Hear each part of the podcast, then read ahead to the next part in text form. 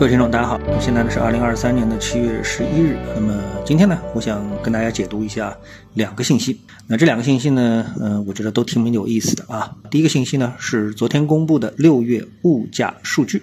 那么一个呢是 CPI，一个是 PPI。那么 CPI 这个数据呢，它是同比持平啊，预期呢是百分之零点一，前值呢是百分之零点二。那公布的数据呢是零啊，也就是同比呢没什么这个涨和跌。那么市场预期呢是稍微能够涨一点啊，实际上呢一点都没涨，就物价没涨。然后呢 PPI 呢那更厉害啊，同比是下跌了百分之五点四啊，预期呢是下跌百分之五点零，前期呢是下跌百分之四点六啊。那么这两个数据呢，嗯，我觉得啊，这个可能第一反应，我觉得市场整个的一个解读不太会把这个数据解读为利好。为什么呢？因为我们在解读数据的时候，一般呢都会把这种就是数据啊，它有一个正常值啊。所谓的正常值呢，就是我们看到啊，欧美呢都是把这个 CPI 啊，也就通货膨胀啊，控制在两个百分点，对吧？那么经过美联储不断的加息。啊，这样的一个加息的逻辑，呃，我想深入到投资者的一个内心啊，大脑。那么大家也就知道了，这个 CPI 和加息之间啊，和利率之间有一个什么样的一个关系。所以呢，美国的利率啊，不断的就是美国的通货膨胀啊，保持在一个高位。那么这个呢，就促使美联储不断的加息啊。但是呢，同时呢，它又带出来的另外的一个结果呢，就是美国经济的增长啊，高速的一个增长。所以呢，美国的经济没有衰退，美国的通货膨胀很高，美国的利率也很高啊。那么这三者之间呢，有它自己的一个逻辑的闭环啊。那么对于中国来说的话呢，现在是什么呢？现在呢是低利率啊，低通胀，甚至于是没有通胀，或者说是一个通缩啊，这个呢都已经是形成了。啊，所以呢，在这种情况下面，我们的利率呢也低，通胀也低，所以 CPI 低啊，是这样的一个情况。但是呢，它反映的一个情况就是我们的经济同样的不是非常的热啊，是比较冷，偏冷。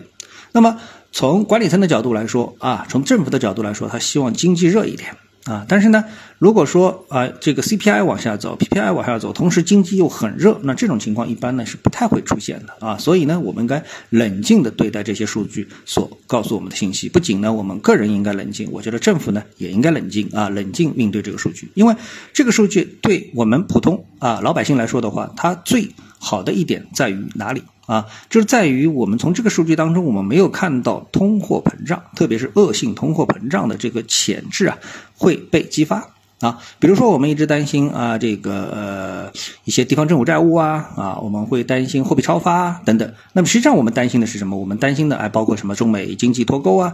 那这背后实际上我们是担心的一个经济的恶化，而经济的一个恶化呢，它同时呢是不是会引发通货的这个飞涨？啊，恶性的通货膨胀，其实对普通老百姓来说，他最担心的是恶性通货膨胀啊。当然，失业也担心啊，因为失业失业如果是没有收入的话，那你价物价再便宜，对你来说也是贵，对不对？所以这些东西呢，综合在一起，你你不能说又要这个还要啊再要，对不对？那我们先保证一点，就是我们现在没有看到通货膨胀，没有看到恶性通货膨胀，那么这个呢，就已经本身是一个好消息了啊，这本身就是一个好消息了。啊，这是第一点。那第二点呢？我们来看一看另外一个消息啊，就是科大讯飞。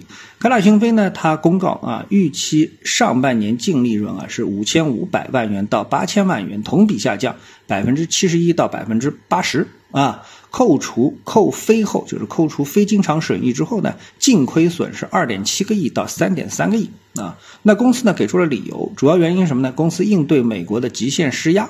啊，在核心技术自主可控和产业链可控等方面坚定投入的同时，积极抢抓通用人工智能的历史新机遇，加大通用人工智能认知大模型的研发投入啊。那么，因为这些原因，所以呢，公司的业绩出现了大幅的下滑。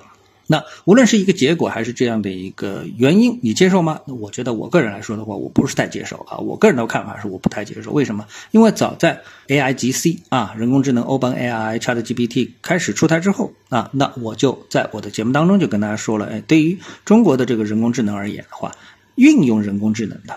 那那么大家后来看了，比如说像媒体啊，像这个游戏啊啊这种应用端啊，也就是下游啊，他们呢，由于这个人工智能能够大大提升他们的生产力，对他们来说是利好啊。但是呢，跟这个上端啊上游的大家同一级别的上游的，比如说像科大讯飞啊，像这个百度啊，包括华为啊啊这样的一个公司，他们要直接和微软和谷歌进行一个刺刀见红的比拼的话，那这个弱势就会显得非常的明显。那也就是说，你要么跟进啊，就像科大讯飞说的，哎，我也在坚定的投入啊，坚定投入，对不对？那你投入为什么要投入？投入就是说，你希望自己的客户别给 OpenAI 啊这个 ChatGPT 给抢走了，对吧？同样，我要提供这个人工智能的这么一个服务啊，你买我科大讯飞的产品，那我科大讯飞的业绩就往上走；如果你抛弃了我科大讯飞，那我科大讯飞的业绩就完蛋了。所以在这种情况下面，OpenAI 的出现啊，是这个 ChatGPT 的出现，是科大讯飞啊最大的竞争对手。当它出现了一个巨大的竞争对手的话，那么它的用户可能就会转而去使用啊这个。呃，微软的产品啊，谷歌的产品，而不是继续使用科大讯飞的产品。所以呢，这个呢，对科大讯飞来说呢，就是一个最大的一个利空啊。而这个利空呢，我们看到它实际上是发酵了啊。这种发酵是两个方面的一个发酵：一，你的客户是不是还能够啊留存；第二，你未来的竞争力是不是能够跟上这个微软。所以从这两方面来说，我认为啊，早在这个之前，我们说，只要竞争对手强大的竞争对手来出现，你都会啊这个腹背受敌。啊，一方面成本提高，一方面客户流失，你都会碰到巨大的障碍。那么这个呢，在半年报当中就已经体现出来了啊。而市场呢，把它的股价进行一个炒高啊，炒高，炒高到一个什么程度呢？我们看到，像这个科大讯飞啊，在今年年初的时候，股价水平在三十元附近啊，那么最高呢是炒高到最近的这个八十。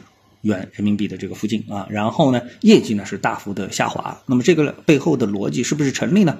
那我觉得现在是见真章的时候了啊！好，谢谢各位的收听，我们下次的节目时间再见。